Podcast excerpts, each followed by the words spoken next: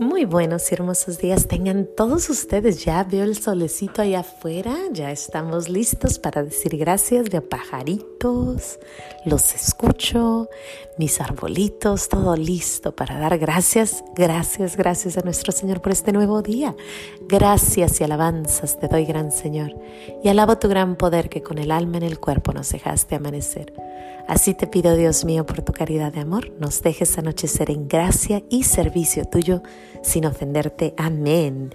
Hoy es martes, primer martes del mes y bueno, me gusta hablar acerca de los santos de este mes.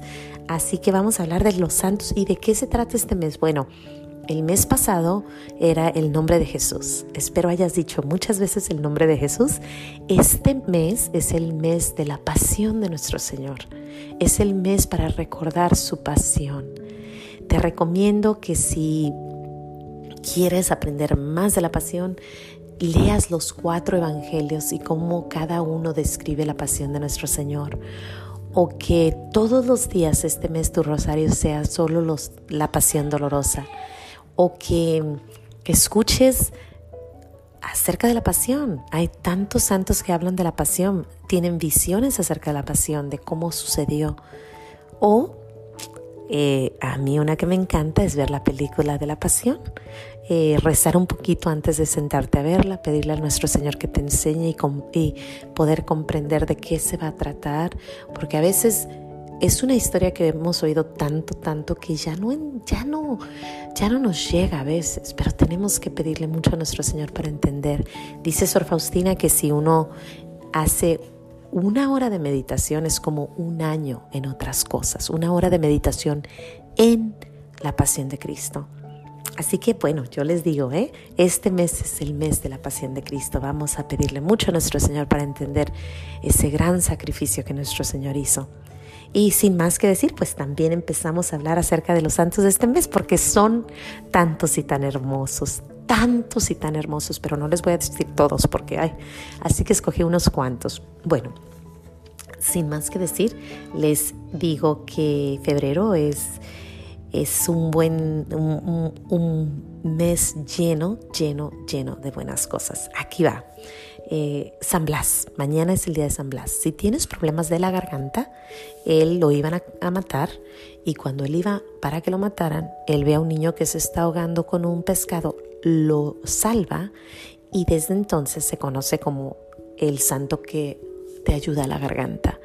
Y si tienes una iglesia, mañana probablemente van a hablar de San Blas y te van a bendecir tu garganta. Ayuda bastante. Él me ha, yo he ido varias veces a su, a su misa porque, como les dije al principio de este podcast, la razón por la que yo lo empecé a hacer es porque yo sentía que si mi Señor me quita mi garganta, mi voz, ¿quién va a contar la historia de amor que yo y Él tenemos juntos? Así que San Blas, yo mañana busco cómo bendecir mi garganta porque quiero seguir hablando de nuestro Señor, de lo que ha hecho en mi vida, de las pequeñas cositas que Él ha hecho. Un gran santito. Después tenemos Vaquita, Vaquita, Vaquita, Josefina Vaquita. Si no has oído su historia, te la recomiendo. Si no has visto su libro, su película, te la recomiendo. Ella es una gran santita, fue esclava, ahorita que tenemos ese gran problema de esclavitud y de tráfico de niños y de, y de jóvenes, tenemos que pedirle mucho a Vaquita para que interceda, para que pida por nosotros, porque ella fue esclava, pero se la llevan de Sudán a Italia y en Italia se hace libre, después entra a un convento, se hace monjita y ella siempre agradeciendo a Dios por ese momento en que se la robaron, porque dice, por eso conocí, te conocí. Imagínense ver a Dios en un, en un secuestro, en un robo y ella dice, gracias a ellos conocí a Jesús. Dice, y fui esclava de ellos y ahora puedo ser esclava de nuestro Señor. No, es una historia preciosa, preciosa. Se las recomiendo. Aparte, Paquita cuando llega al cielo dice que le va a decir a, San Pedro, cierra la puerta porque yo aquí me quedo. es, es linda, es humilde, es hermosa. Sí, vaquita, pero después no nos quedamos, no nos quedamos este, cortos en México porque tenemos al gran, gran, gran San Joselito, San José Sánchez del Río, Joselito, un niñito que decide seguir a los cristeros, decide cargar la la bandera de nuestra Madre de Guadalupe y cargar a la, a la bandera de México y va defendiendo enfrente de todos. Es, es el, el que carga la bandera, pero desgraciadamente lo agarran. El gobierno lo agarra pero antes de que lo agarren, él escribe una carta preciosa a su mamá. La carta dice, nunca había sido tan fácil lograr llegar al cielo. Mami, déjame, déjame hacer lo que tengo que hacer porque voy para el cielo. Imagínate que tu hijo te diga, mamá, déjame que me maten porque voy para el cielo. Y bueno, se lo llevan, le, matan a su amiguito para darle miedo, pero, pero él sigue y le cortan los talones de los pies eh, y lo hacen caminar en su sangre, lo golpean y el niño no se, no, no, sigue y sigue y al final dice viva Cristo Rey y nuestra Madre de Guadalupe y lo matan. Es una gran historia, historia de sangre, historia roja, historia de un mártir, pero qué sangre más hermosa, bendita la hora y ojalá que nuestro Joselito pida mucho a nuestro Señor por los jóvenes, por los jóvenes de México sobre todo, para que recuerden el gran sacrificio que Él hizo y, y cómo nuestro país ha perdido tanto, tanto, tanto, desgraciadamente, por estas ideas marxistas que han llegado. Pero bueno, ni hablar. Pedimos mucho a Joselito por la Iglesia de México, por los jóvenes, porque es grande, es un niño grande. Después seguimos con los niños. Eh, Nuestra Señora de Lourdes, la, la, niña, eso ya lo hablaremos, pero ese es el 11, Nuestra Señora de Lourdes. Y luego tenemos a San Valentín. San Valentín, quiero cerrar con él. Antes de, de hablar de él, quiero cerrar con, quiero hablar de otros dos y luego hablamos de San Valentín, que es el 14. Pero luego tenemos el 18, si a tu niño le gusta el arte o le gusta este, pintar o le gusta dibujar, bueno, pues tenemos un santo para eso, se llama Fra Angelico. Todavía no es santo, apenas está en procesión de santidad, pero creen que es santo. Eh, Fra Angelico, hermosas pinturas que pintaba este gran santito. Eh, y después tenemos a otros niñitos. Híjole, tenemos uno, dos, tres, cuatro niñitos este mes. Qué hermoso saber que podemos todos, todos colores y todos sabores, podemos llegar a ser santitos. Tenemos a Jacinta y, Francisco. Ellos son los niñitos que se le apareció Nuestra Señora de Fátima y me dirás, bueno, pero falta uno, sí, Lucía, pero Lucía todavía no es santa. Y eso es el 20. El 20 es el día de estos dos santitos hermosos. Em, hablando de eh, Francisco, Nuestra Señora. Ayer hablábamos acerca de la importancia de rezar por, los, por las almas. Y a Francisco, un niñito de 10 años, Nuestra Señora le dice, tienes que rezar mucho si quieres ir al cielo, tienes que rezar y hacer sacrificios si quieres ir al cielo. Así que no es mentira. Nuestra madre nos dice, tenemos que hacer sacrificio, penitencia y orar y, tratar de ser muy, muy buenos.